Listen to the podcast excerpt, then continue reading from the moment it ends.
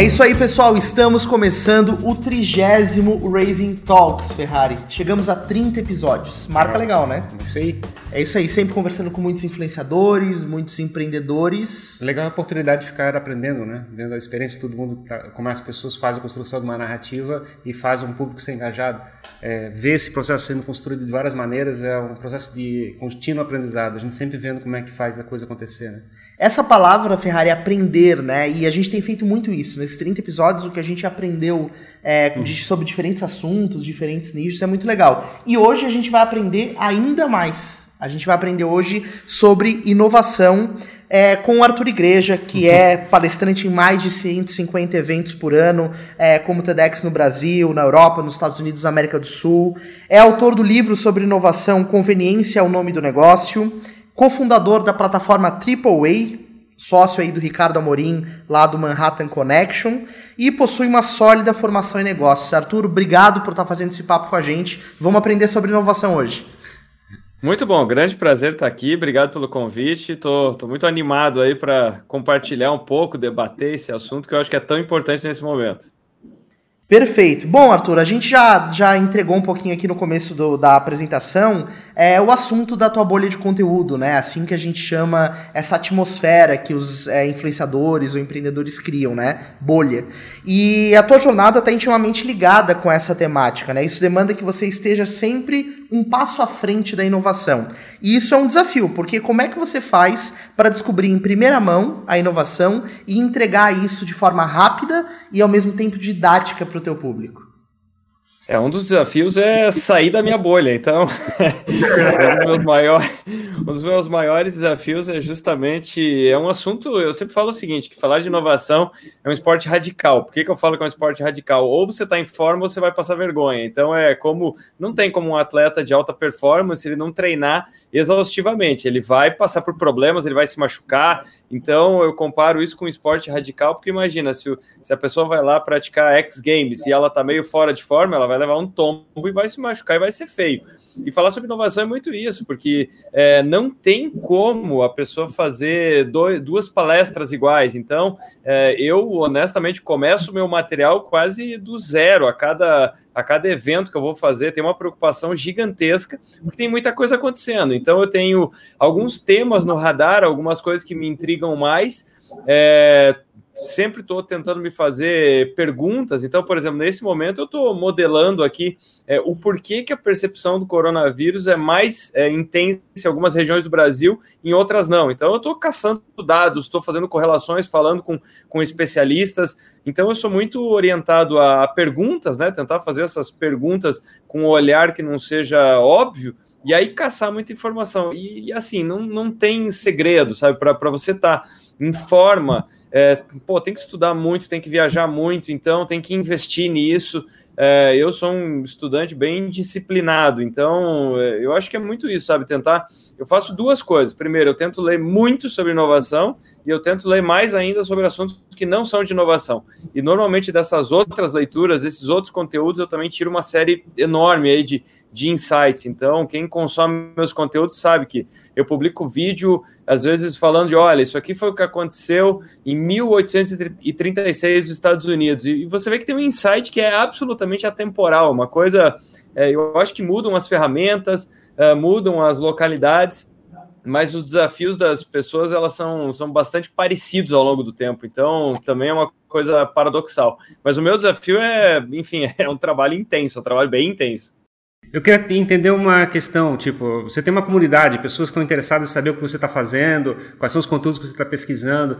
Quem puxa mais isso? É o mundo com as inovações ou a comunidade fica pedindo conteúdo? Eu acho que são as duas coisas. É, tem muita coisa que vem da comunidade, então isso é muito legal, seja através das lives, de podcast, vídeo do YouTube. Eu, eu sempre estou muito atento aos comentários, porque os comentários, essa resposta do público e também aquelas respostas mais silenciosas, é, do tipo, porque quando a, a, pessoa coloca um comentário, ela passou por três fases, né? Ela viu, ela provavelmente curtiu ou colocou algum status e ela se deu o trabalho de parar e comentar. Outro, outra coisa que eu acompanho muito também é o quanto que as pessoas estão compartilhando, endereçando para outras pessoas, é, mandando para sua subrede, né? Então isso é muito importante, porque ali você tem um termômetro de pauta, sabe? E isso, especialmente nessa época da pandemia, a pauta está mudando toda semana. Uma semana as pessoas estão muito interessadas em isolamento social, na semana seguinte elas estão falando de economia, na terceira elas estão muito bravas com a política. Então eu uso muito isso como termômetro para tentar entregar a pauta que as pessoas estão interessadas. Então eu faço uma série de testes ali para tentar mapear isso. É, mas do outro lado, eu não fico só respondendo, né? Porque eu acho que é, um dos papéis do conteúdo ou do conteudista é justamente levar aquilo que as pessoas não estão esperando. Então, também, se você for só seguindo é, esse, esse espelho, né, esse reflexo que vem da, da sua própria comunidade, é, vai ter um momento que você não vai mais estar surpreendendo ela. Então, acho que tem esses dois lados. Mas uh, tem, tem vários momentos que, honestamente, eu estou pautando o que eu estou falando uh, muito pelos conteúdos que eu estou consumindo, enfim, de autores, tanto aqui do Brasil, vários outros países. Então, estou sempre com a, com a antena ligada, propondo esses temas. E aí, vendo como é que, como é que a rede repercute ou não, né? E você chega a pensar, por exemplo, esse assunto está saindo da, da minha bolha, do meu espaço de, de, de, comunicação, ou você tem. Como é que eu receio desse, dessa mudança de, de enfoque? Isso é uma baita de uma pergunta, porque isso aconteceu nas últimas semanas, né? Então, imagina o seguinte: eu estou falando aí, especialmente nos últimos quatro anos, é, muito sobre inovação, sobre tecnologia, e aí eu acho que até olhando a minha trajetória, a minha carreira de uma forma um pouco mais ampla, uh, é uma coisa que me preocupa menos, é uma coisa que é menos difícil, porque se, se você consultar os meus conteúdos de cinco anos atrás, Uh, eu estava basicamente falando sobre economia política. Antes disso, eu falava muito sobre é, negociação, é, que era um tema que me interessava na época. E antes disso, eu estava falando de assuntos extremamente técnicos dentro da engenharia. Então, é, eu dei aula de inteligência artificial, isso há, há muito tempo atrás. É, então, eu não tenho problema em trocar pautas sabe? É, nesse momento eu estou interessado em inovação, estou interessado em tecnologia, e essa tua pergunta é muito relevante, porque quando estourou a bomba do coronavírus, o que acontece? Estava, eu estava dentro da minha agenda é, de dos cento e mais de 150 eventos por ano, chegando ali no mês de março, em que eu tenho evento todos os dias, eu estava fazendo mais de uma palestra por dia em cantos muito distintos do Brasil, de repente, se naquela semana eu continuasse falando de, olha, é, tá acontecendo tal coisa com a Amazon, a Apple fez tal coisa, não sei o que, não sei o que, as pessoas elas não estavam remotamente interessadas. Então eu vi pessoas que elas elas têm um discurso que funciona, mas tá, é, ele é muito estreito. Então o que, que aconteceu? Eu vi determinadas pessoas, por exemplo, ela vem falando tecnologia, tecnologia, tecnologia. Ela fez publicações naquela semana. É, você via que a publicação estava com, sabe, tava com aquela aquela bola de feno correndo atrás na, nas redes sociais, porque o público não estava interessado naquilo. Então eu rapidamente tive que acordar e pensar no seguinte: tá, é, a pauta agora é coronavírus, mas obviamente eu não sou médico, eu não sou infectologista, eu não vou me propor a falar de um assunto que eu não tenho domínio, mas eu vou pegar os assuntos que eu tenho mais domínio e vou colar nessa pauta que interessa agora. Então, aí que eu comecei a falar sobre negócios que se reinventaram na, pandem na pandemia, mudança do perfil do consumidor, uh, o que, que dá para fazer, quais tecnologias ajudam a entender, como é que Big Data vai ajudar a encontrar a vacina. Então, perceba que eu tenho que encontrar a intersecção da pauta que é a mais quente do momento com as áreas de domínio de conhecimento que eu tenho, mas eu não tenho problema nenhum em, em trocar pauta, sabe? Se você ficar demasiadamente fechado na sua bolha, uh, vai ter um momento que aquele assunto vai, vai, vai, vai esfriar, ou a bolha não vai se interessar por você. Então, mas eu honestamente já vinha falando sobre isso, que, por exemplo, inovação está super quente. Eu acho que, sei lá, daqui a dois anos esse assunto não vai ser tão relevante como ele é hoje. Então, é, se eu quiser me, é, continuar sendo uma pessoa que tem algum grau de relevância, uma, uma condição que é imperativa é estar é, é tá escutando esses sinais do mundo e, tá, e não ter preguiça para mudar. É, e tem um ponto bastante relevante nisso, Arthur, porque a gente é, entende, né, sobre o ponto de vista do trabalho que a gente está desenvolvendo, que você precisa comunicar para a tua audiência algo baseado numa premissa, algo num foco de conteúdo, mas também oxigenar a tua narrativa, como você está falando, e adequar a trajetória do, do caminho que você está construindo de acordo com o que está acontecendo no mundo, é extremamente necessário. Você não pode estar tá alheio àquilo que está acontecendo. E aí eu aproveito para te perguntar, você tem uma, uma é, consolidação consolidação de experiência global é bastante expressiva. É, como você enxerga que está o, o, Brasil nesse posicionamento, né? Olhando do ponto de vista de inovação e de, de criatividade, né? A gente tem essa fama de ser um povo criativo. Como é que está a nossa na, na escala Richter da inovação aí? Como é que a gente está? é. Eu diria que a nossa inovação é espetacular. Leia, assim, vide nossa capacidade de produção de memes. Então, comparado, é, comparando com os cartoons, comparando com o humor nos outros países, nós somos espetaculares, assim, nós temos, uh, sabe, nós usamos o melhor daquele escárnio uh, inglês, aquela capacidade de tocar em feridas, assim, uh, que são profundas, claro que uh, também nos últimos anos isso mudou muito, o brasileiro está muito dodói, tem, tem muita, tem, tem várias regiões aí que ficaram intocáveis, mesmo que seja pelo humor, sendo que o humor, por definição, ele tem que ser politicamente incorreto, então eu diria que a criatividade do brasileiro está muito ligada a essa área do humor, essa área do, do encontrar uma solução. Só que isso também tem um lado que não é, é tão legal, né? O que eu quero dizer, você pega. É, os cronogramas de projeto aqui, é, a data de início de uma atividade é a data de vencimento dela, né? Então, quando ela vence, ela passa a se tornar uma atividade importante, né? Então, os cronogramas de projeto aqui, eles são meio pro forma, nós não somos exatamente disciplinados.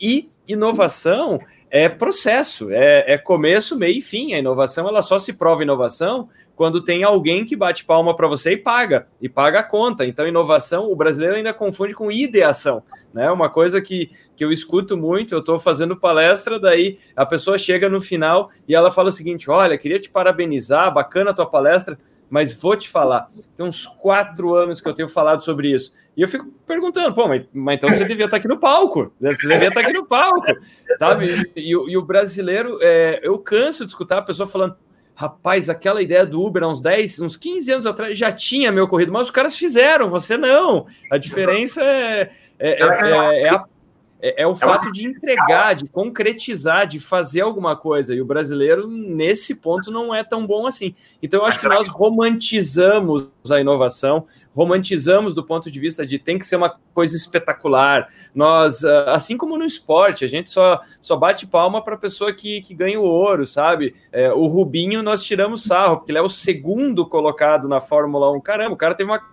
carreira absolutamente espetacular. E aqui nós fazemos muito isso, nós queremos saber sobre o startupeiro que virou bilionário, mas na verdade inovação é bem mais simples, bem mais pragmática. Eu estou interessado na, na padaria da esquina, o que, que ela fez para facilitar a vida do consumidor, sabe? Eu acho que isso é, é muito mais relevante, e aí eu te diria que nesse ranking é, global, aqui é ainda um assunto muito é, glorificado, é um assunto que nós colocamos assim, sabe, ah, os grandes inovadores e tal, e eu acho que a coisa não é muito por aí, não. É, um, é uma tarefa, é, inovação está mais relacionada a disciplina, constância, é, fazer as coisas a cada dia, que nem eu falo, está mais ligada a, a, manter a forma física é, do que simplesmente de vez em quando a empresa já está é, mórbida e querer fazer uma, uma cirurgia muito grave nela, muito extensa. Então, inovação não é uma coisa é, não devia ser uma coisa tão romantizada assim, e aqui no Brasil a gente tem muito para aprender. A gente, será que tem um problema de escala, no sentido de que a gente tá, faz uma pequena inovação e já fica achando que arrombou? E talvez a, visão que é, talvez os Estados Unidos tenha essa de percepção, seu ponto de vista, de chegar e fazer uma inovação, é de fazer uma mudança drástica de mundo, assim, que chega e faz uma transformação radical de como é que as coisas acontecem?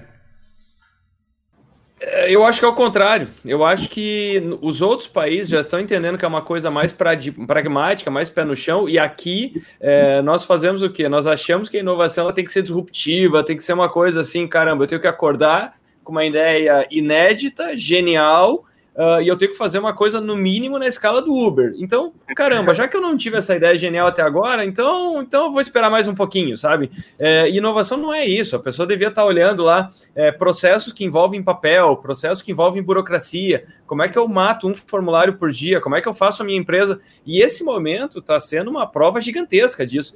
Tem empresas que faziam um evento de transformação digital, então ela vai lá, me chama, eu faço palestra, e aí é muito mais uma coisa para inglês ver, sabe? Uma coisa assim, é, temos a semana da inovação. mas aí bate coronavírus, as pessoas não conseguem fazer videoconferência, sabe? Não conseguem trabalhar remoto. Então, peraí, mas que transformação digital é essa que você ficou paralisado por um momento que as pessoas não podem estar no escritório? Então, eu acho que nesse ponto é o contrário. O americano, especialmente, ele é muito assim: é, vamos fazer tal coisa, tá, mas que resultado que me traz? Quando? É, traz qual receita? Reconomiza o quê? E aqui nós ficamos divagando um pouco, assim, sabe? Parece que você tem que fazer coisa grandiosa o tempo inteiro ou não fazer nada. É isso que eu estava falando, que ser o segundo colocado não é bom o suficiente. Não é verdade. É, inovação é você ter o posto de gasolina mais eficiente do seu bairro, da sua cidade. Não é ficar pensando sobre é, a transformação do combustível fóssil, sabe? Deixa isso para a Petrobras, deixa isso para algumas empresas. Mas então, inovação é, caramba, por que, que o teu caixa é tão lento? Por que, que o teu processo na loja não funciona bem? E, e outra coisa que eu queria destacar, falta para o brasileiro é, e aí tem uma série de, de boas explicações para isso, mas nós pesquisamos muito pouco. E eu posso falar isso pelo tanto que eu viajo. Tem vezes que eu chego numa cidade a pessoa vem e fala o seguinte: Arthur, posso fazer um pitch de uma ideia que eu tenho? Tá bom, fala a sua ideia. Cara, vou te contar um negócio que ninguém nunca pensou. E na noite anterior, na palestra na cidade a 100 quilômetros dali, me falaram a mesma coisa. Então eu fico pensando, caramba, mas que ideia inédita é essa, sabe? E daí eu, e daí eu falo assim: você já pesquisou a startup X? Ela faz exatamente o que você está falando. Sério? Mas onde é que ela fica? Então ela fica a 100 quilômetros daqui. Os caras já estão vendendo, crescendo. Putz, não procurei. Mas então, é, e sabe, eu vejo que nos outros países a pessoa tem uma cultura de pesquisa um pouco mais regrada. Aqui, aqui não. Sim, e tem e ainda nesse ponto, Arthur, que eu acho que é interessante, a gente está fazendo na Raise Hands um esforço muito grande para inovar na comunicação, né? Eu é, venho dessa área, atuei por bastante tempo na área de comunicação com uma área digital um pouco mais tradicional, um pouco mais padrão. E o que a gente está fazendo na Raise Hands é ajudar as pessoas a tomarem a consciência de que o valor que elas podem gerar para a sociedade através da comunicação na internet está muito dentro delas, faz parte da essência delas, daquilo que elas gostam, daquilo que elas estão aprendendo. Então a gente tem conversado com muitas pessoas que querem é, passar a comunicar isso. É, é, interessante você falar como a tua audiência reage aos teus conteúdos, né? De ouvir com uma ideia mirabolante, na verdade não é uma ideia tão inédita assim, ou muitas vezes até pedir algum, algum tipo de conteúdo, né? Se engajar com você. É muito a característica dessa ansiedade que as pessoas têm por encontrar é, novas formas de, de colocar o seu pensamento, de colocar a sua narrativa. Como é que, como é que essa tua relação, assim, é, do, do público em relação a você, dessa interação da tua comunidade te demandando e, e te retroalimentando no teu, no teu posicionamento. É uma coisa riquíssima, né? Então, isso é uma, é uma coisa interessante da, é, da internet, mas é, um, é, é, é uma coisa que também eu gosto de falar o seguinte: não, não é tão metrificável e, quanto as pessoas gostariam. Então, isso também, acho que o trabalho que vocês fazem é uma coisa extremamente nobre, mas e, e quem está consumindo esse conteúdo também precisa entender, assim como eu estava falando, que para inovar, você não precisa, sabe, criar Uber, você não precisa fazer uma startup de escala global porque isso tem trazido um excesso de ansiedade em muitos empreendedores, sabe? Ele fica se sentindo assim, caramba, eu consegui fazer uma empresa, ela é bem sucedida, mas ela não é escalável. É, eu não vou conseguir fazer ela crescer X% por semana, então eu sou um fracasso. Que é, e, e não é não é verdade. Se você faz uma empresa e tem alguém pagando, seja lá o que você estiver vendendo, parabéns, você está fazendo uma coisa que pouquíssima gente consegue fazer. E eu acho que na comunicação, especialmente na comunicação online, é a mesma coisa, sabe? É, você não precisa ter ansiedade do tipo, ah, eu produzi um conteúdo, mas eu não tive um milhão de curtidas na semana seguinte, que eu, eu tenho visto muito isso também. Tem gente que me procura e fala o seguinte, Arthur, eu quero produzir conteúdo online, Uh, e eu quero começar a fazer palestra e tá com a agenda cheia, que nem a sua. É, e daí eu falo, bacana, legal, é, muito bom. É, qual, qual, a sua estratégia? É, então, é, eu tenho uns três meses de caixa guardado, mas eu tenho que bombar nesse tempo. E daí a resposta é, cara, a chance disso acontecer é nula, é zero, sabe? É, é, um, é um depósito, é, um, é uma trilha de longo prazo. Então, acho que esse assunto comunicação online tem duas coisas que as pessoas precisam se tranquilizar, Que a primeira é o seguinte: é um depósito de longo prazo. É, eu vejo muitas pessoas desanimando com a comunicação online porque não tem um feedback tão imediato, sabe? Do tipo, a pessoa coloca um vídeo no YouTube e ela fala, pô, tive 50 curtidas, meu vídeo foi um fracasso. Aquela outra pessoa, eu tô vendo que ela tá tendo 30 mil curtidas. Pois é, mas o primeiro vídeo dela teve 50, o segundo teve 55, o terceiro, de repente, teve 60, até chegar em 30, 40 mil. É uma longa trajetória, assim como qualquer coisa na vida. E a outra coisa que também me, me parece que é relevante, que aí eu levo muito em conta, é você comunicando, e você tem que comunicar online, é uma coisa óbvia, eu tenho falado há algum tempo que é, chamar de marketing digital é pleonasmo, é um erro de português, né? Porque é, se as pessoas estão se as pessoas estão 100% digitais, elas estão na internet, o marketing é marketing. Então, óbvio que ele é eletrônico, não existe marketing digital. Isso é um erro de português. É, é, não, não se devia usar isso. Mas o fato é que você não consegue metrificar tudo, sabe? Tem, tem tantos efeitos positivos. Eu quero dizer o seguinte: é, tem vídeos, tem palestras que eu sou contratado, que eu chego lá e toda palestra eu pergunto: como é que eu vim parar aqui? E a pessoa fala: rapaz, eu recebi tal vídeo. E é um vídeo que quando eu publiquei, eu fico pensando: caramba, deu tudo errado, ninguém viu aquele negócio. Mas o ponto é que a pessoa certa viu, ela viu, ela contratou, ela, ela resolveu é, me chamar para ir lá e me gerou negócios. Então. É, a pessoa também tem que ter muita, muita certeza do que, que ela está buscando com aquele conteúdo, com aquela comunicação. Um, tem que comunicar. Segundo, não tem que ter esse grau de ansiedade de eu vou colher resultado na semana seguinte. É um exercício de disciplina, de depósito. Então eu enxergo muito dessa maneira, sabe? Eu, é, o meu relacionamento com o público é de ter consistência e disciplina na entrega de conteúdo que os faça voltar. E se eu tiver lá na cabeça deles, se eu tiver fazendo parte da vida deles, eles vão me ver como uma pessoa que consegue entregar conteúdo de qualidade, naturalmente eles vão me demandar para uma série de negócios, seja produto online, palestra, seja o que eu tiver para vender. Mas é, é fruto, então o que eu quero dizer é o seguinte: o meu conteúdo é topo total de funil e palestra é lá no final é, o que acontece no meio do caminho não dá para medir absolutamente cada vírgula. Então, a minha preocupação tem que ser o tempo inteiro em estar tá entregando coisa que seja inteligente. O dia que eu parar de entregar isso, é, o e-mail vai parar de chegar com um pedido de palestra. Então, quanto mais eu me esforço para tentar trazer coisas inteligentes, coincidência ou não, mais a, a caixa de pedidos está cheia. Então, eu acho que isso é, é, é uma coisa que é bem importante para quem está produzindo conteúdo.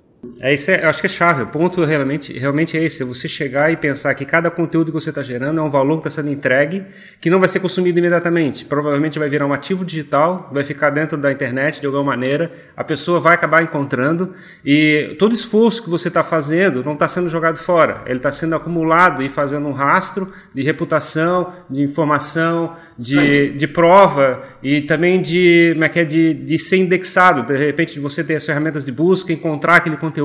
Quer dizer, você está construindo uma montanha que aquilo daqui a pouco vai ficar gigante e vai fazer todo o teu negócio acontecer, né?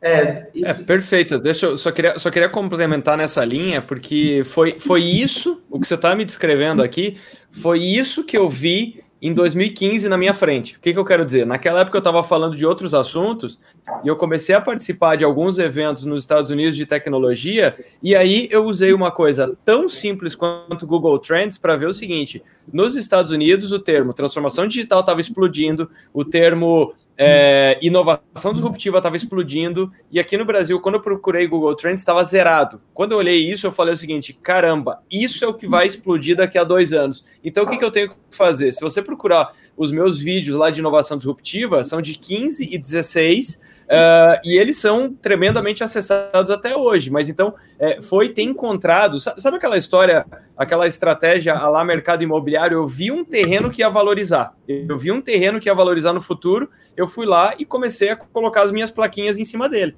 Então eu comecei a indexar o meu nome, eu comecei a indexar Arthur Igreja Inovação. Arthur Igreja, inovação disruptiva, Arthur Igreja, transformação digital.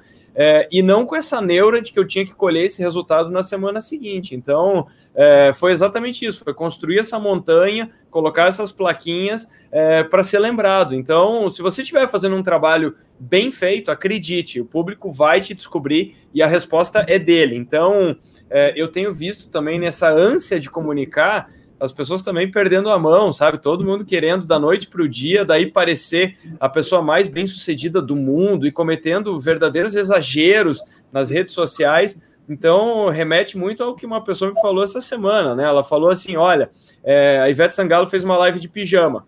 Ela pode, porque ela é Ivete Sangalo. Só que o duro é que você pega, por exemplo, LinkedIn, Instagram, é uma sequência de pessoas de pijama que ainda não tem a reputação e a audiência para estar tá usando pijama. Sim, isso, isso é bastante crítico. Deixa eu só comentar, eu acho que ali que eu achei bem relevante sobre esse ponto. É, você falou uma coisa que a gente é, tenta puxar bastante no, no, nas pessoas, está começando a construir uma narrativa, né, em cima do processo de comunicação, que é achar um, um mar azul para trabalhar, não tentar é, ir direto no mar vermelho, não achar, não tentar fazer uma coisa que os outros estão fazendo, é achar exatamente aquilo que é o único que você faz, é aquilo que você sabe e que ninguém está falando. Eu acho é, que é esse exemplo é, matador, assim, do que você passou. É, Todo, todo o posicionamento, tudo isso que você colocou até agora, na verdade são elementos muito chave é, que fazem parte do marketing de audiência, do que a gente está enxergando como ciência mesmo de produção de conteúdo, né? Então a questão de gerar valor, de você comunicar algo que faz parte da tua essência, de você ter noção de que isso é um investimento, é um depósito de longo prazo. Até acho que essa palavra depósito ela faz muito sentido, né? Porque é uma visão de médio e longo prazo. Então, tudo isso tem, tem muito a ver com o que a gente está tá abordando. E esse ponto do, do Mar Vermelho, eu até aproveito para te fazer uma pergunta. É, naquela época, transformação digital, inovação disruptiva, em 2015, quando você identificou essa lacuna, era um mar azul, né? Hoje em dia, a gente tem uhum. mais pessoas falando sobre esse assunto. É, digamos assim, você uhum. construiu a tua bolha, né? A tua autoridade, ela abraça o ambiente de inovação. Você sente necessidade de procurar novos mares azuis a partir de agora, considerando esse boom que a inovação, o tema inovação está tendo? Com certeza, com certeza. Então, eu, eu diria que, e eu falo isso na palestra, é, eu falo que inovação é o novo coaching. Inovação é. Então, é, quando, quando eu chego no aeroporto, quando eu vejo, eu chego no aeroporto e tem uma placa, quem está nos ouvindo sabe exatamente do que eu estou falando, e está lá escrito: é, 2 milhões de pessoas fizeram o nosso curso de coaching, venha e você vai ter sucesso. Amigo, 2 milhões de pessoas já estão tentando ganhar dinheiro com o que você acha que você vai ganhar dinheiro. Já foi, já passou, entendeu? É, vão ter profissionais é, fantásticos, mas é, é piramidal. Então é, é, é, seleção darwiniana. Vão ter alguns poucos lá no topo que vão estar fazendo muito dinheiro e os outros vão estar correndo atrás de um dinheiro. Então é uma pirâmide, é uma pirâmide de imagem, é uma pirâmide de expectativas. E na inovação está acontecendo exatamente a mesma coisa. Então, é, abrindo o LinkedIn é a terra dos inovadores, todo mundo é head de inovação em algum lugar. Pode ser que a pessoa trabalhe sozinha, mas ela é head de inovação do negócio dela todo mundo dando pitaco sobre inovação. Então é por isso que, assim, é, a 15, 16, até começo de 17, eu, eu estava muito naquele discurso é, do crescimento exponencial, daquela coisa toda e tal. Então, por exemplo, 2016 eu falava de organizações exponenciais. 17 já me parava, já me, já me parecia um assunto batido, sabe? E, e tem gente que está até hoje agarrado nessa, tá lá assim, não, a resposta são as organizações exponenciais. Sendo que o que é natural é que os modelos envelhecem, porque nós vamos entendendo outras referências. Então, o que eu quero dizer, você pega a teoria da administração dos anos 80, você olha hoje, vai parecer caquético, vai parecer uma coisa que não tem sentido, não, não cola com a realidade.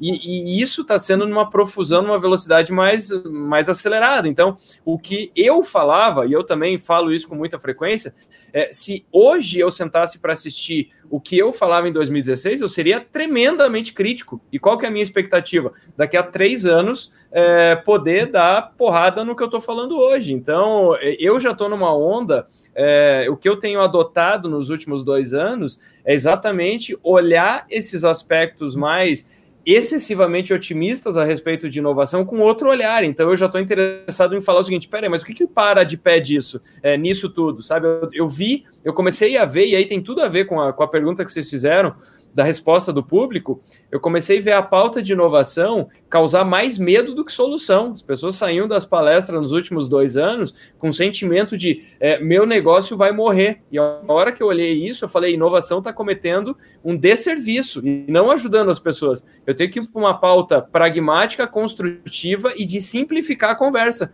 para que a pessoa possa me ouvir e sair com a sensação de isso eu consigo fazer. E o feedback tem sido exatamente esse. Então, eu tenho absoluta certeza que daqui a dois anos eu não estarei no espaço, a, a, a, minha bolha ela vai ter que passear, ela vai ter que evoluir junto com a evolução natural dos assuntos. Então, é, é, mas uma coisa que é muito complicada, eu acho que tem tudo a ver com, com construção de narrativa, com construção de comunicação, é que justamente quando você faz um negócio que dá certo, o maior perigo é você se apaixonar por isso, é você achar, putz, deu certo. Então, quer dizer, achei um negócio que deu certo. É, parabéns. Aprenda sobre o que deu certo naquilo para construir a próxima narrativa. Mas se você ficar agarrado naquela, ela vai deteriorar vai, vai morrer abraçado nisso, né? E, e, tem um ponto muito interessante, Arthur, que é o seguinte: é dentro do teu trabalho com palestras, com as consultorias, com eventual investimento anjo, né? Que eu sei que você atuou também nessa, nessa área. Você se sente no papel de educar é, as pessoas, os empreendedores, no sentido de definir um posicionamento de comunicação ou de ajudá-los a encontrar um caminho, encontrar um nicho para comunicar, para gerar negócio? Você sente isso como uma missão que faz parte do teu trabalho? Eu, eu, eu, eu acho que seria um pouco de presunção se eu falasse isso, sabe? Porque eu acho que é, eu, eu genuinamente acredito que a educação parte da pessoa. Então, é, eu, eu não parto da premissa que eu vou, eu vou colocar, mais uma vez, 100% da resposta. É, se o que eu estou falando é, serve para alguém é exatamente desse público. Então, é, tem uma resposta que eu sempre dou. Então, eu, eu faço uma palestra. É, é, muito comum que as pessoas cheguem depois e falam: Como é que foi a palestra? Eu falei: Eu não posso te responder, porque eu fui o palestrante. Então, tem que ir lá perguntar para o público. É, eu te falar se foi bom ou se foi ruim, eu vou te falar da minha sensação no palco, que foi espetacular, foi incrível, porque eu amo fazer esse negócio. Agora, tem que ir lá, tem que ir lá combinar com, sabe, tem que ir lá combinar com os russos, tem que ver se eles gostaram da ideia. Então, é, com relação a, a isso, sabe, se eu estou é, educando, seria fantástico. É, eu fico feliz demais quando eu recebo feedback de é, quando a pessoa manda um direct lá falando, cara, a live de hoje foi espetacular. Bom, aí eu sei, eu tenho algum insumo para achar que eu não falei tanta besteira assim. Mas eu, eu não tenho a presunção de que eu educo alguém, sabe? É, é, eu vou te falar que o que me motiva a fazer o que eu faço é, desde que eu estava na faculdade, desde que eu, desde que eu me lembro que eu estou é, muito interessado em estudar esses assuntos, é, eu, eu, que nem eu te falei, eu sou muito movido por algumas perguntas. Então, que nem agora, eu estou tentando entender essa porcaria de coronavírus. É, e eu tenho uma coisa que é o seguinte, cara, eu fico lá mergulhado, lendo, lendo, lendo, procurando informação, procurando dado. A hora que eu encontro um cruzamento de informação que parece que explica aquela pergunta, é, eu saio que nem um maluco para contar isso para alguém, sabe? Então, é, para quem que eu contava no colégio? Para as pobres pessoas que estavam ao meu redor. É, para quem que eu contava na faculdade? A mesma coisa. Eu saí e falava, cara, descobri como é que resolve tal coisa. Hoje a internet me ajuda a colocar isso no podcast, no YouTube, na IGTV, no, enfim, tudo que é canto. E aí é, tem momentos que eu falo isso e daí eu dou uma olhada nas métricas lá eu vejo, é, realmente essa era uma pergunta que interessava ao Arthur, ninguém mais queria saber disso. E tem momentos que o público fala, cara, que bacana, eu estava pensando nisso e eu não tinha encontrado essa informação, aquele dado, cara, brigadão por ter mandado isso. Mas com zero de presunção de achar que é, eu vou dar rumo para alguém isso aí, o rumo cada um tem que achar o seu. Eu queria entender um pouquinho melhor essa tua percepção, porque no meu entendimento, quando a gente faz o processo de comunicação, de alguma maneira a gente já está acrescentando valor para aquela pessoa que está consumindo conteúdo. É, às vezes é, um, é que é uma, uma, não é uma educação talvez formal no sentido que você vai chegar e aprender a fazer uma operação matemática, alguma coisa assim, mas é, mas é uma educação que acaba acontecendo até para como lidar com a vida, né? É, mas, mas é mais é, é, educação no sentido, que nem eu te digo, é, a, a, forma como eu enxergo educação, eu acho que é um processo de busca muito pessoal. Então eu, eu seria muito arrogante se eu achasse que eu estou produzindo conteúdo do alto da montanha e isso aqui vai ser incrível para muita gente. É, eu estou mais compartilhando coisas que me inquietam, sabe? E se aquilo reverberar do outro lado, vai ser absolutamente espetacular. Eu acho que é, é muito análogo aquilo com que um músico faz, sabe? Ele está lá tocando uma nota num instrumento. Uh, mas é, essa nota, claro, para ele está sendo muito prazeroso fazer aquilo, mas ela só tem algum sentido é, se a pessoa do outro lado está se emocionando, né? Se ela está se emocionando com aquilo. Mas ele não é causador daquela emoção, ele, ele não tem como é, ser o, o pivô daquilo. Então, claro, eu acho que a gente, obviamente, tem a intenção de, um, fazer coisas que são interessantes, que, que vão refletir do outro lado, mas essa resposta está lá. Esse emocionar ou esse aprender está lá do outro lado. Então, eu acho que sim, a gente gera valor, gera uh, reflexões, perguntas, mas é um processo que se desenrola lá do outro lado. E, e, esse, esse gancho, Arthur, eu cheguei nesse tópico, né, da, da questão do educar, porque a gente está percebendo que a educação ela está sendo reinventada, né, em nível global. As, o profissional do futuro ele vai ser cada vez mais polímata, né? Até uma palavra que a gente tem discutido bastante aqui na Raise Hands, é, ou seja, uma pessoa que vai buscar cada vez mais conhecimentos de diferentes fontes, né? É, e saber sobre diferentes várias disciplinas, né? Isso, diferentes assuntos. E esse processo de educação ele está cada vez mais desestruturado com a formação da cauda longa e dessas bolhas de conteúdo. Uhum. A gente acaba aprendendo é, as coisas de forma mais desestruturada. E aí eu queria aproveitar para falar não só do teu trabalho de consultoria, de palestra que, e de comunicação na internet, que é um formato de educação, mas também sobre a plataforma AAA. Até queria que você falasse um pouquinho sobre. É, uhum. Você entende que esse conjunto de iniciativas ele está ajudando a educação a passar por essa transição? De transformação digital, É, talvez? de transformação digital, exatamente. É uma transformação digital da educação, né?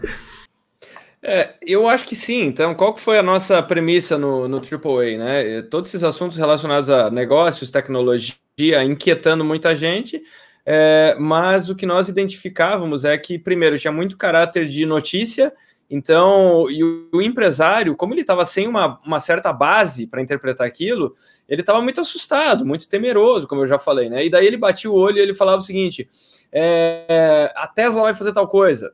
E aí agora a Amazon colocou um monte de robô. E está acontecendo, o Elon Musk agora lançou uma empresa Neuralink para conectar cérebro em máquina. Mas então parecia é, uma série de fogos de artifício, sabe? De espasmos desconexos, sabe? E, e, nós víamos um empresário muito assim: caramba, isso parece ser incrível, mas eu não entendo. E a segunda coisa, um distanciamento perigoso, porque a partir da hora que você olha e você fala assim: ah, mas isso aí está acontecendo lá em São Francisco, isso aí não está acontecendo no meu negócio aqui no Brasil, ou isso aí vai demorar muito tempo para chegar, ou não tem a ver comigo. É justamente esse perigo que leva empresas a, a, passarem problemas, né? Então elas vão negando, negando, negando e chega um momento que isso é tarde demais. Então a nossa preocupação era justamente não noticiar, mas interpretar, é, dar mais um passo no sentido de falar, olha, é, o Elon Musk está fazendo isso agora. Então isso quer dizer isso para essas indústrias e vai chegar no teu mercado, provavelmente num horizonte X. A pessoa já tem um tempo para se preparar, então ela recebe uma, uma, uma informação um pouco mais é, filtrada. A segunda coisa, é, o problema que nós temos hoje é abundância, excesso de informação, excesso de disponibilidade de conhecimento. E aí o que falta é curadoria. Por isso que nós vimos no ano passado podcast crescendo 21% ao mês por quê? Porque você passa a confiar na autoridade de algumas pessoas. Você está entendendo? Então, por exemplo, quando eu faço a live toda segunda-feira, eu falo sobre os livros que eu li na semana. Toda segunda-feira eu falo, ó, oh, tô lendo, eu li esse livro no final de semana, eu li esse livro nessa semana. Então eu tô dando um rumo para a pessoa do tipo, esse livro é uma porcaria, esse aqui é um pouco, esse aqui é muito bom, esse aqui é fantástico, leia. Eu já poupei um bocado de tempo para ela. Então uma da a outra premissa do AAA era é, poupar tempo das pessoas, que elas gastassem de 5 a 10 minutos justamente para receber o nosso, né, o, o, conteúdo mais relevante. Então, é conteúdo relevante com capacidade de gerar transformação, não simplesmente noticiar. E eu acho que esse tipo de conteúdo, AAA e tantos outros, assim como os podcasts, outras plataformas pagas, eh, esse conjunto, eh, sim, eles formam a, a educação do futuro, mas nós estamos ainda bastante longe disso. E acho que tem duas variáveis que são importantes, que é a primeira, é, é um aspecto a lá YouTube, que é endereçar o conteúdo certo para a pessoa certa. Nós estamos anos luz disso. Então, o que, que o YouTube está tentando fazer? Ele está tentando sacar, e Spotify também, todas essas, a Amazon com seus produtos. É, o grande X da questão não é, olha, agora tem um podcast X, mas é o assunto certo no formato certo para a pessoa certa, no momento que ela está enfrentando aquele desafio. E nisso a educação não está nem perto, ela não está nem perto. Então você está se inscrevendo numa, numa trilha que ainda é, é bastante padronizada. Uh, quando você olha o EAD, a metodologia é, é medíocre, é, é, risível. Então você não tem uma trilha que seja individual. O máximo, a única coisa que o EAD trouxe é a possibilidade da desconexão geográfica. Então eu posso ter aula com um professor que está em qualquer canto do mundo e no meu horário. Mas então foi só um passo, é, é um passo de desconexão de tempo e geografia, mas não está endereçando o meu anseio genuíno, sabe? Então, Netflix, Spotify e YouTube estão anos-luz no entretenimento à frente da educação. E a segunda coisa é que do lado do usuário tem um papel fundamental que o algoritmo não consegue é, solucionar. É, essa disponibilidade é, ampla de conhecimento ela está ainda desestruturada. O que, que isso quer dizer? A pessoa teria que construir a trilha dela. Então, assim como eu acordo e eu fico pensando, caramba, é, o que, que eu vou, o que, que eu, o que, que eu vou gerar de pauta hoje? Ah, hoje eu vou falar sobre tal coisa. Aí eu vou caçar. YouTube, podcast, documentário na Amazon Prime. Então, eu vou caçando os conteúdos que vão formar uh, uh, o, meu, o meu discurso ali mas é uma coisa que eu aprendi a fazer para mim, sabe? Então, é esse, é, essa construção de trilha de forma proativa é esse passo de responsabilidade e maturidade que o aluno tinha que ter. Então, a gente fala muito sobre ah, o que é a escola do futuro, o que é a educação do futuro.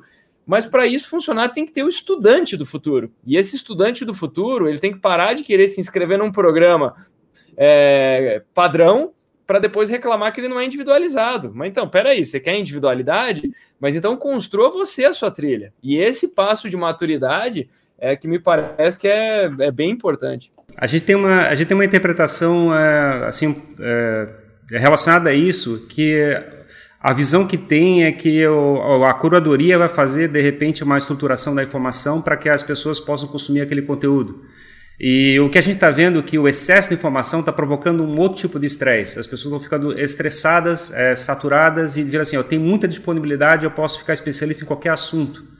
E aí o que acontece, uhum. o efeito que a gente está percebendo é que na realidade está provocando um outro efeito. É o seguinte: se eu posso tudo, para que, que eu vou fazer? E se tu cai na questão do para quê, vai estar relacionado à motivação. E a motivação está relacionada à parte emocional. E a parte emocional está relacionada a como é que se comunica. Então, assim, se você chegar e mostrar um livro passional dizendo que ele é demais, isso é uma curadoria que está levando não só o ponto de vista técnico, mas está levando também o ponto de vista emocional. Diz assim, para mim está fazendo diferença, isso me, me move. E o que as pessoas estão querendo saber é como é que se move. Né? Então, a gente está falando sobre o ponto de vista que se a comunicação não caminhar para uma estratégia de é, fazer a educação e a motivação, as pessoas não vão crescer. É, eu, eu, fico com receio só desse enfoque de a gente chegar que os, os alunos não estão querendo aprender é que na realidade a gente, se a gente não chegar e fazer o processo das pessoas se moverem, elas não vão aprender mesmo, entendeu?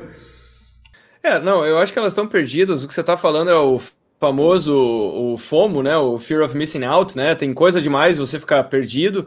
É, mas aí eu, eu dou um passo atrás, eu acho que está muito relacionado, é, mais uma vez, a essa trilha individual que demanda maturidade e esclarecimento de quem está fazendo a busca. Então, se a pessoa tem um pouco mais de clareza, ela vai ver que a internet, é, e enfim, não é só a internet, mas absolutamente tudo, é, você tem conteúdo para ficar enterrado uma vida, né? Então, hoje é, é impossível. Eu lembro no saudoso tempo do Winamp, né, tocador de MP3, que ele mostrava o tempo de música que você tinha. Então eu lembro, é, num fatídico dia que, que eu abri o Inamp e dizia lá que eu tinha 34 dias de música no meu computador e eu fiquei absolutamente extasiado com aquilo. Eu falei, caramba, olha que coisa incrível, tanto de música que eu tenho. Você imagina se o Spotify mostrasse esse número, né?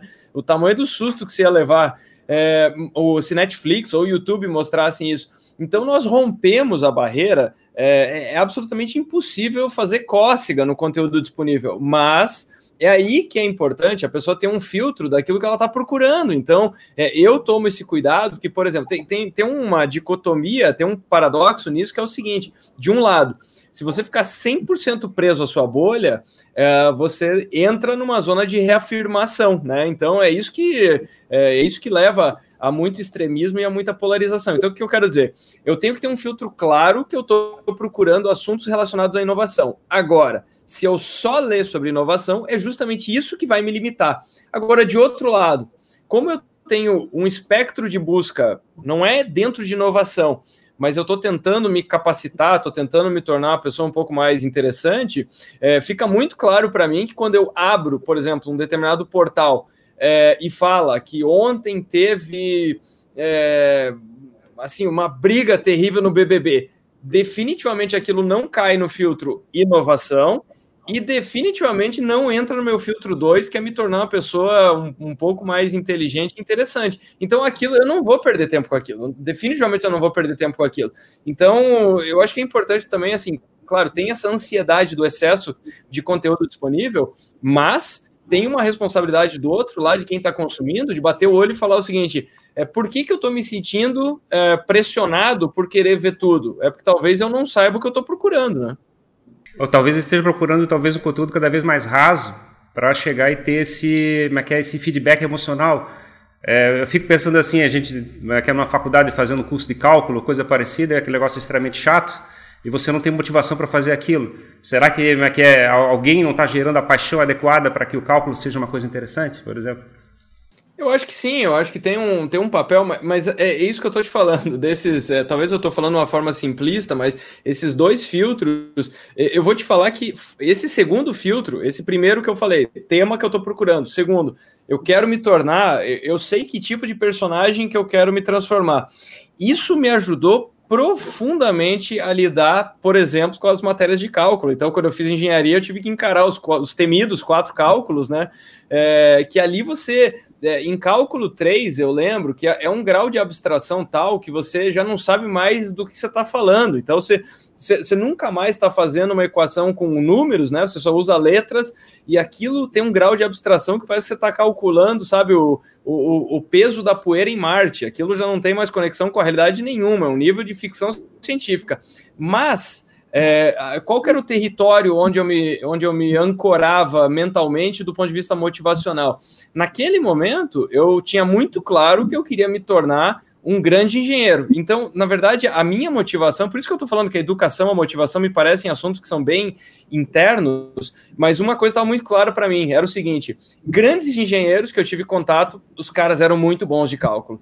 E se essa matéria está aí no meio dessa, dessa grade, deve ser por um bom motivo. Então, eu, eu, eu me colocava numa posição do tipo, é, para ser um cara relevante na engenharia, isso aí é peça fundamental. Então, eu encontrava motivação porque eu via o seguinte: caramba, eu estou conquistando um pedacinho de conhecimento que grandes profissionais nessa área têm. Então, a, a minha zona de motivação, não necessariamente eu estava na aula de cálculo achando aquilo o máximo, mas eu estava entendendo que aquilo era uma peça muito, muito importante nessa construção é, que eu sabia que eu estava procurando. Fazia parte da jornada, né, do caminho.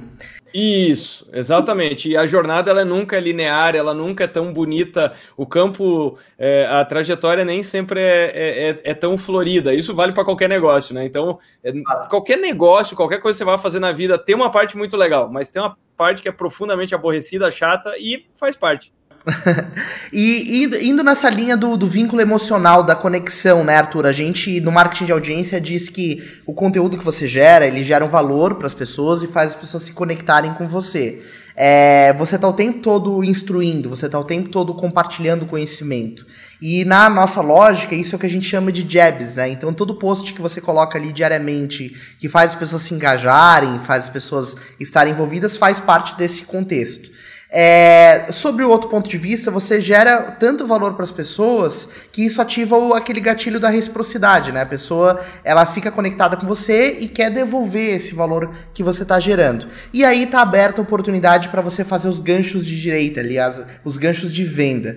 É, isso pode acontecer através das suas consultorias, das suas palestras, do próprio AAA. É, como é que essa relação gerar valor versus relação comercial que você estabelece com a tua audiência? Pergunta excepcional, pergunta fantástica. É, eu te diria que isso é um processo razoavelmente natural, então é por isso que eu estou falando. É, a internet, é, ao meu ver, e essa daqui é simplesmente a minha opinião pessoal, mas ela planificou os canais, né? Então, o que eu quero dizer? Você criou um perfil na, na rede X, você e os maiores canais de TV, vocês têm exatamente o mesmo ferramental. É claro, eles vão ter uma, uma, uma, um potencial econômico para poder impulsionar e, e, fazer determinadas estratégias, vão ter criativos para poder criar campanhas, mas do ponto de vista de, de, acesso a canal é igual. Então, um perfil criado pela maior empresa do Brasil é, ou por um indivíduo. Mesmo potencial, né? Certo. Então, ao contrário do passado, né, que tinha que ter uma concessão de transmissão, então a TV tinha um poder muito grande, TV, rádio, jornal, tá? Hoje todo mundo é TV, rádio normal e jornal, todo mundo produz vídeo, então planificou. Só que dito isso, essa planificação trouxe um desespero em querer ser um ator global. É, todo mundo está querendo ser o protagonista na novela. E cria esses exageros que eu estou falando. Você não é Ivete Sangalo, não está na hora de usar pijama. É, a internet virou uma, virou uma gritaria, sabe? Todo mundo querendo aparecer, todo mundo querendo é, ser extraordinário, muitas vezes sem fazer o dever de casa, sem estar tá preparado para fazer aquilo. Então, é, eu acho que eu, eu traço um comparativo que é o seguinte: antes de tudo, para poder comunicar e poder vender, você tem que estar tá elegantemente posicionado, sabe? Você tem que estar tá elegantemente. Se você parecer um desesperado por fazer negócio, isso vai afastar as pessoas. Eu tenho uma visão bastante clara com relação a isso. Então, o que eu quero dizer? Quanto menos a pessoa parece desesperada em vender uma coisa, mais ela vai vender. Porque o público vai olhar e vai ver mais valor nessa troca. Ele vai sentir mais compelido a querer fazer essa retribuição. Você está entendendo? Então, uma coisa que acontece de forma muito natural, eu tô lá, eu, eu, tô, eu, eu acordo para estudar, para gravar conteúdo e para colocar isso para o mundo. Então tem gente que manda mensagem de agradecimento e muitas vezes eu chego lá na palestra e daí, como eu falei, eu pergunto como é que eu vim parar aqui e a pessoa fala, cara, nosso setor de marketing, uma pessoa veio um dia, trouxe um vídeo teu, a gente usou na reunião e a gente queria te trazer para o evento. Então, quer dizer, a jornada de venda deu certo, tá entendendo? Mas eu não precisei ficar lá gritando no Instagram falando contrate a minha palestra, a minha palestra vai ser legal, você vai gostar. Se eu fizer isso, eu estou parecendo um desesperado. Então, claro, eu tenho que ter uma conotação comercial no que eu faço, eu tenho que deixar as pistas. As pessoas têm que saber que, eu, um, eu falo de inovação, dois, eu faço palestra e eu escrevo livro. Então, eu tenho que deixar as evidências à mostra. Mas a questão é, é, atualmente as pessoas compram as coisas, você não vende nada. Você não, é, não, é, é, é muito tolo quem acha que está vendendo alguma coisa na internet. A pessoa compra, então você tem que chegar numa zona é, que é muito delicada, do tipo, tá ali na frente dela, mas ela tem que dar o passo. Ela tem que dar o passo e falar assim: eu quero o que você tem. Se você ficar fazendo uma gritaria de oferta o tempo inteiro, olha, porque agora é isso, aquilo, o público vai desconfiar, o público vai falar assim, peraí, mas, mas como assim, sabe? É, por que, que tem, tem tanta landing page pendurada para tudo que é canto? Por que, que tem gatilho para tudo que é canto? Então eu acho que é um momento mais de elegância, um momento mais de dar um, sabe, genuinamente focar no conteúdo. Porque muita gente está falando o seguinte: ah, o conteúdo é a coisa mais importante. Mas aí você bate o olho, você vê a armadilha montada ali, sabe? Você vê que o conteúdo é só para te fisgar para um e-book que vai te levar para uma landing page que vai te fazer, ó, tá aqui, passa o cartão. É, se a pessoa quiser, ela vai passar o cartão, é, queira você ou não, sabe? Então, eu acho que fabricando uma comunidade, fabricando uma, uma, audiência, ter um público significativo, na realidade tu vai chegar e pegar as pessoas que estão mais apaixonadas com aquilo que estás fazendo e tentar procurar comprar você. Pô, é, uma, é uma coisa gratificante, né? Você não fica tentando empurrar nada para ninguém. Você está pegando simplesmente as pessoas mais apaixonadas para apresentar o produto. É, não, eu concordo 100% contigo. Então, o meu relacionamento é, comercial, é, eu vou te falar, é um relacionamento, é, primeiro, eu, eu, busco não ficar fazendo, sabe, tudo eu tô olhando assim para não ficar me jogando, sabe, para deixar essa coisa muito escancarada, porque eu acho que pode causar, inclusive, um dano de imagem.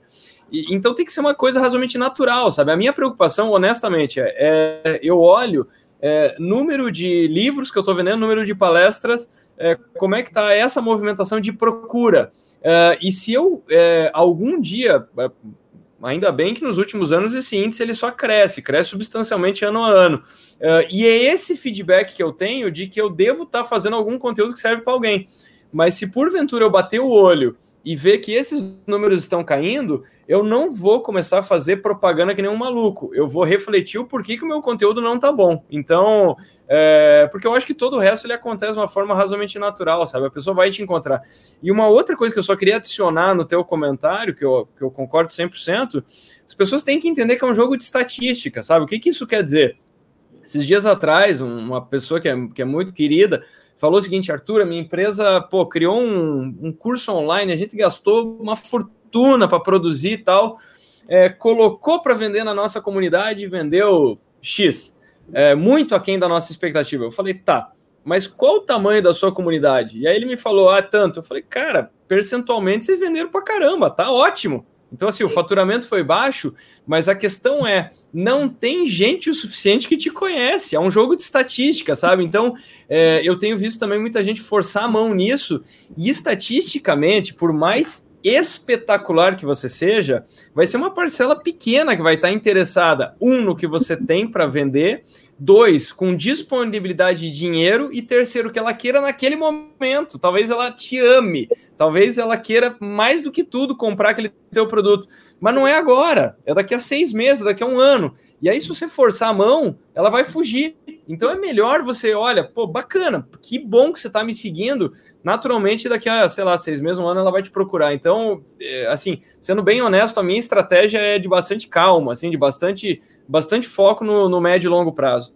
E isso abre até espaço para a gente colocar um ponto que também faz parte da nossa visão, que é o que você falou, a audiência, ela tem que ser muito maior do que a tua bolha de conteúdo, né? É, você tem que ter uma quantidade de pessoas te acompanhando. Teu, na verdade, o teu, é é? teu público tem que ser é. muito maior do que o teu mercado-alvo para a venda dos teus produtos e Isso. serviços, né? Sem dúvida. Exatamente. Sem dúvida. Você tem que gerar valor para muito mais gente, para uma parcela dessa quantidade de pessoas é, te entregar ali e fazer negócio com você. E, e, olhando ainda esse ponto da comunidade, outros elementos que a gente enxerga, Arthur, como muito importantes nesse processo, é você ter um vocabulário próprio, você definir símbolos na tua comunidade, né? Você de repente definir um nome para o teu fandom. É, você trabalha algum desses elementos? Você é, já, já teve experiência com algum desses, desses componentes assim da, da comunidade? De nomear o teu público? Vocabulário próprio. Um vocabulário ou definir um símbolo? Eu, eu, eu acho que, sabe, isso aí tem que acontecer de uma forma razoavelmente natural, sabe? Então, no meu caso, é, isso aí não é tão difícil, porque com o meu sobrenome a piada tá pronta, né? Então, um cara chamado Arthur de Grêmio, pô, é, é natural, né? Então o pessoal chega e fala, pô, adorei vir na tua palestra que eu vou poder voltar para casa e falar que eu fui na missa. Então, assim, acontece de tudo, né? Então, eu diria que é mais uma coisa que vem e eu me divirto horrores com isso, então acho, pô, legal pra caramba. E, e vou te falar, foi, foi, um elemento que, assim, inclusive meu, meu nome é mais extenso, né? Então foi, até isso foi importante, porque você, tem que ter um negócio diferente, você tem que ter um negócio que grava rápido, que eu acho que está relacionado a, a isso, né? Então, por exemplo, meu nome completo é Arthur Schiller da igreja, e tem uma parte da minha família que eu sei que ficou emputecida porque eu deixei de usar é parte do meu nome. Mas eu falei, pô, tenho que encurtar, senão não serei lembrado. Daí eu comecei a usar Arthur da igreja. Daí o que acontece? Uma assessora de imprensa falou: Cara, adorei teu artigo, mas a gente não publica conteúdo religioso, porque é da igreja. Puta é, aí corta o dá também, então fica Arthur Igreja. Aí o pessoal fala, pô, tem que chamar a igreja para palestra, tem que chamar a igreja para isso e tal. Então foi é mais uma coisa que vem e, e outro elemento que foi muito importante para mim, eu acho que mais até do que você nomear a comunidade, você ter determinados rótulos e tal. Então, não, eu, eu não uso nada disso, eu não chamo meus seguidores de primos nem nada, mas é, o que eu diria, o que eu diria é que uma coisa que me ajudou muito foi ter visto determinados personagens é, e entender que na internet, cara, não e na comunicação em geral, vocês sabem muito melhor do que eu, não tem certo e errado, sabe? Eu acho que eu levei algum tempo que eu o que, que eu quero dizer.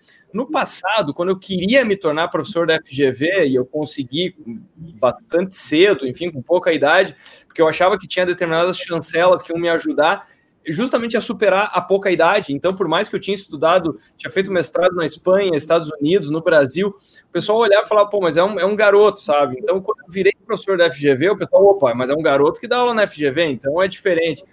É, mas tinha um momento que eu não, não estava sendo natural. Então, o que eu quero dizer, o meu estilo é debochado, o meu estilo eu preciso é, usar de sarcasmo. Então, essa é a minha pegada. Só que teve um momento que eu estava tentando me escorar numa certa identidade, num arquétipo, então, pô, andava de gravata, andava o tempo inteiro de terno e tal, porque eu falava assim, não, isso aqui é o que é bacana. Só que eu não falava desse jeito, eu não falava do meu jeito. Então, e aí, a partir da hora... É, a partir da hora que eu vi alguns personagens, então, o cara, o cara que você goste ou não, mas foi uma pessoa que foi importante para mim, e eu tive a chance de falar isso para ele, porque a gente fez palestra junto, fez debate junto, foi o Clóvis de Barros. Então, o Clóvis tem um talk dele que ele fala o seguinte: cara, se você me chamar, você vai ouvir palavrão, você vai me ouvir é, falar coisas que vão desanimar as pessoas na palestra, uh, e eu vou estar tá extremamente animado. Essas três coisas eu garanto. O resto eu não faço absolutamente nada. E, e quando você vê o cara, é, tem aquele grau de naturalidade que as pessoas se identificam imediatamente, que fala, pô, é um cara que é um grosso no palco, ele fala aquilo que ele acredita, tal. Então, para mim, é, esse, essa quebra de barreiras foi fundamental e é a partir daí que eu começo a ganhar um público relevante. Então, eu, eu acho que é, isso eu só estou dando toda essa volta para falar o seguinte: se for uma coisa natural, é, bacana, legal. Agora, eu, eu jamais, sabe? Se eu, se eu tiver um nome para a comunidade, para quem está seguindo, ou um título para o que eu estou fazendo e for natural, legal. Se já fizer parte daquilo que eu uso. Mas se eu tiver que acordar amanhã e falar assim, nossa, agora eu vou taguear os meus seguidores de, sabe, churchers, é, sei lá o que Não, sabe, de, de, de, de, apóstolos, eu não sei, não vai rolar, porque não sou eu. Vai, vai que surgiu a ideia agora. É, vai que surgiu a ideia. Não, mas, mas muito, muito legal, é interessante essa visão, Arthur, porque na verdade são, são elementos, faz parte da tua autenticidade é, deixar que as coisas aconteçam dessa forma. Então, é legal também ver isso como as comunidades elas vão sendo construídas de acordo com o perfil de quem está liderando o processo, né?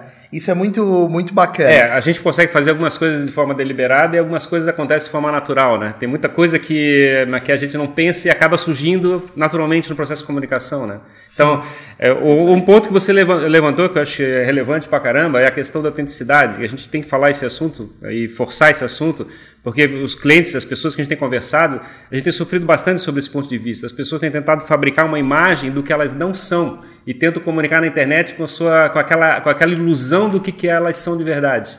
É. E aí chegar e descobrir o que, que ela, ela é de verdade, qual é o natural dela, e fazer ela externar isso é uma dificuldade absurda, né? É, é.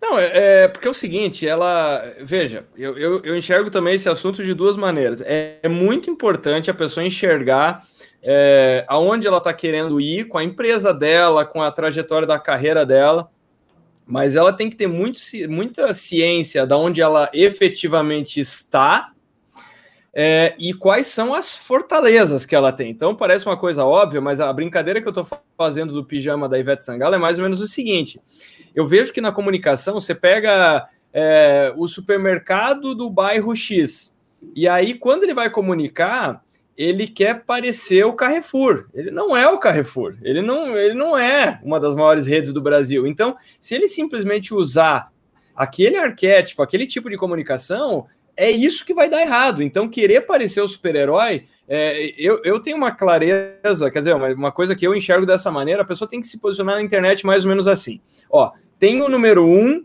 mas ele é o estágio final de um videogame ou de um jogo da vida, né? Agora, qual a tua posição no tabuleiro? Então, é super bacana você é, observar aquela comunicação, almejar aquele posicionamento, mas um passo por vez. Vai dando um passo por vez nesse jogo da vida que você vai chegar lá.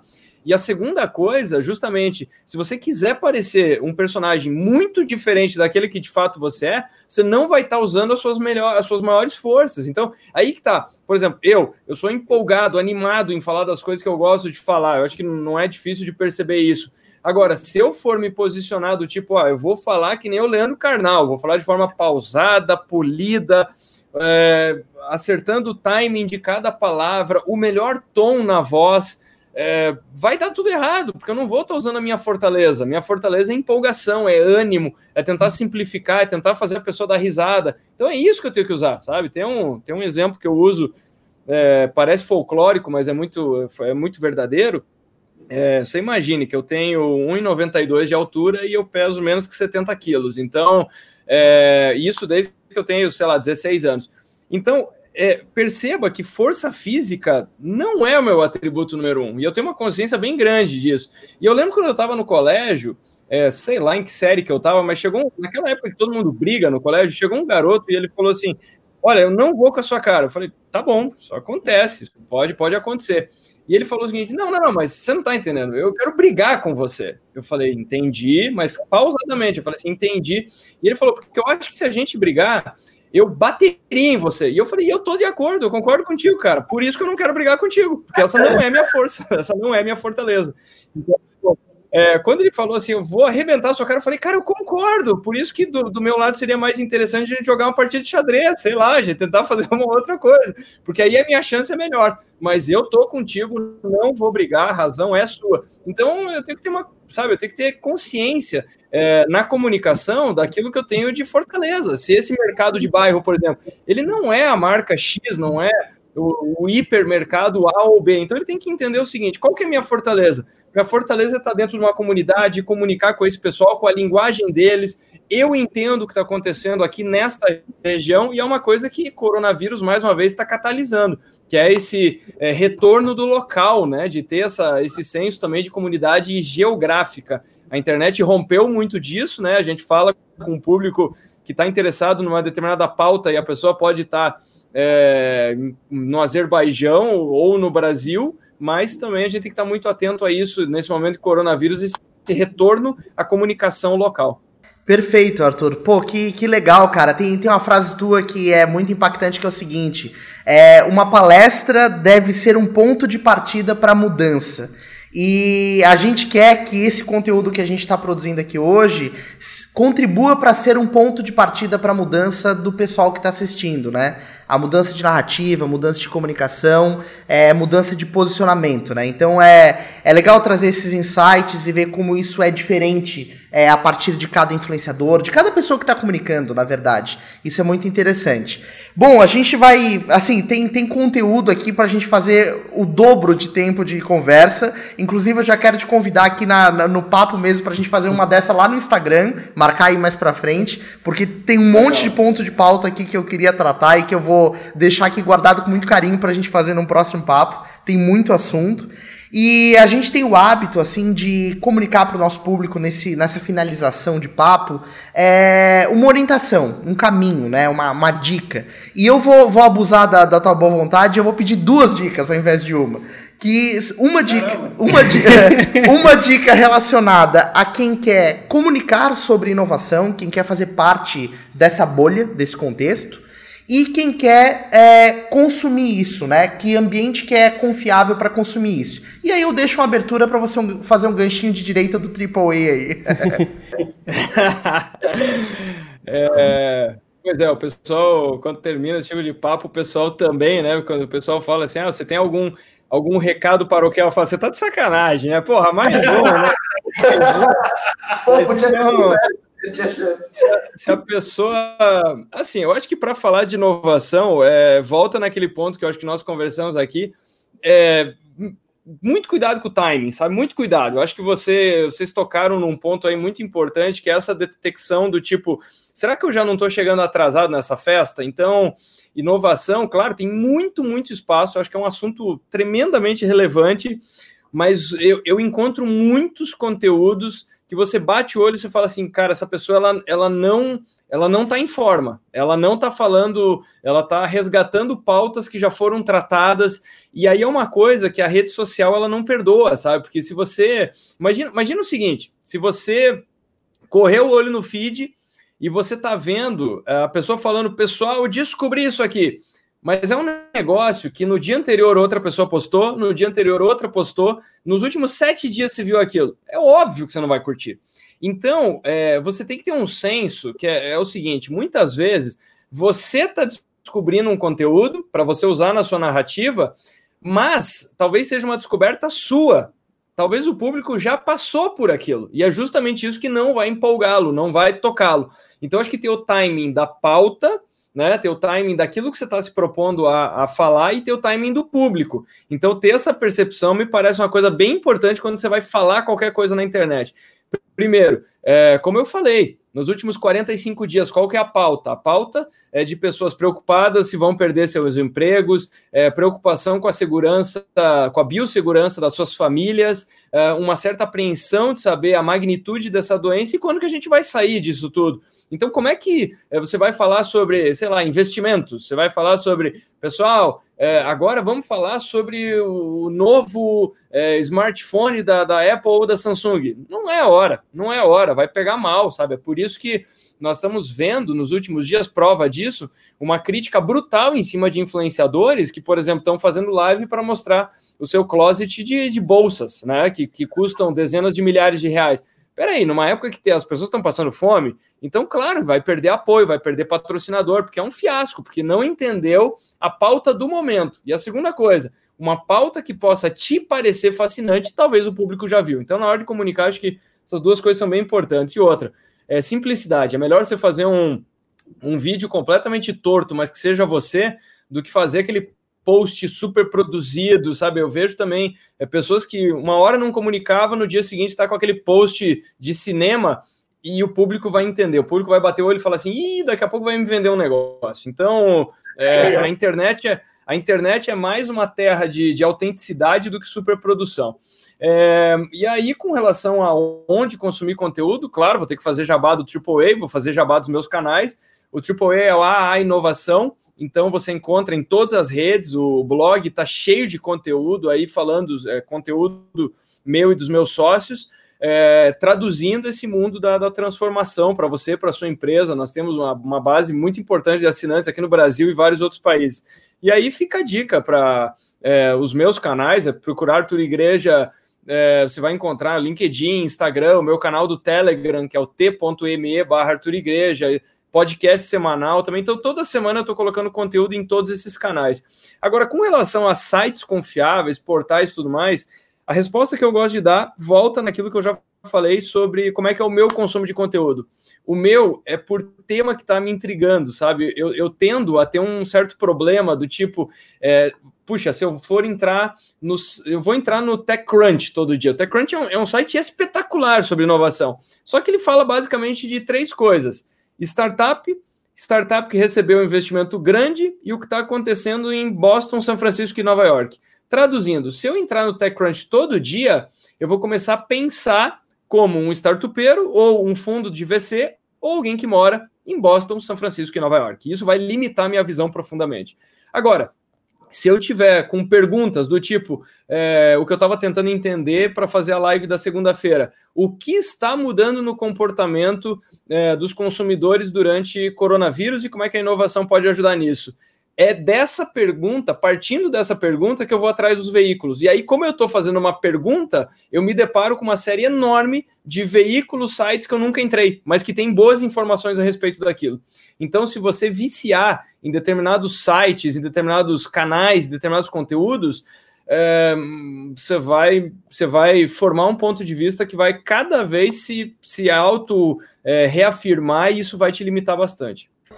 Pô, Arthur, show de bola, show de bola, cara. Grande, grande papo, grande conversa. Obrigado mais uma vez por compartilhar o teu tempo e, acima de tudo, o teu conhecimento com a gente, com a nossa audiência. A gente está muito feliz de, de te receber aqui para isso.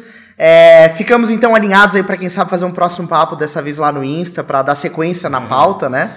Para falar ainda mais. Tenho certeza que quem nos acompanha vai passar a te acompanhar também. Então, galera, acompanhe o, o Igreja, né? Acompanhe os, todos os recados paroquiais aí, todo, e tudo, e tudo que, o que ele tem para compartilhar, principalmente lá no AAA, né? Eu sou fã é, pessoalmente ali da plataforma, gostei já desde o início da proposta.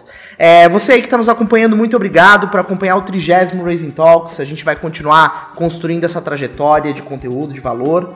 É isso aí, gente. Muito obrigado pela atenção e olha só, mais um conteúdo top para a gente é, ficar discutindo. É, legal. É isso aí. Você então pode nos acompanhar em todas as nossas redes, Facebook, Instagram, Twitter, tudo como arroba SoulRaiseHands e também consumir esse conteúdo conteúdo não só no YouTube, mas também no formato podcast, no Spotify, Google Podcasts, Apple Podcasts. Ou seja, onde você quiser nos consumir, nós estaremos. Arthur, muito obrigado. Ferrari, muito obrigado. obrigado e até o Valeu. próximo conteúdo. Valeu.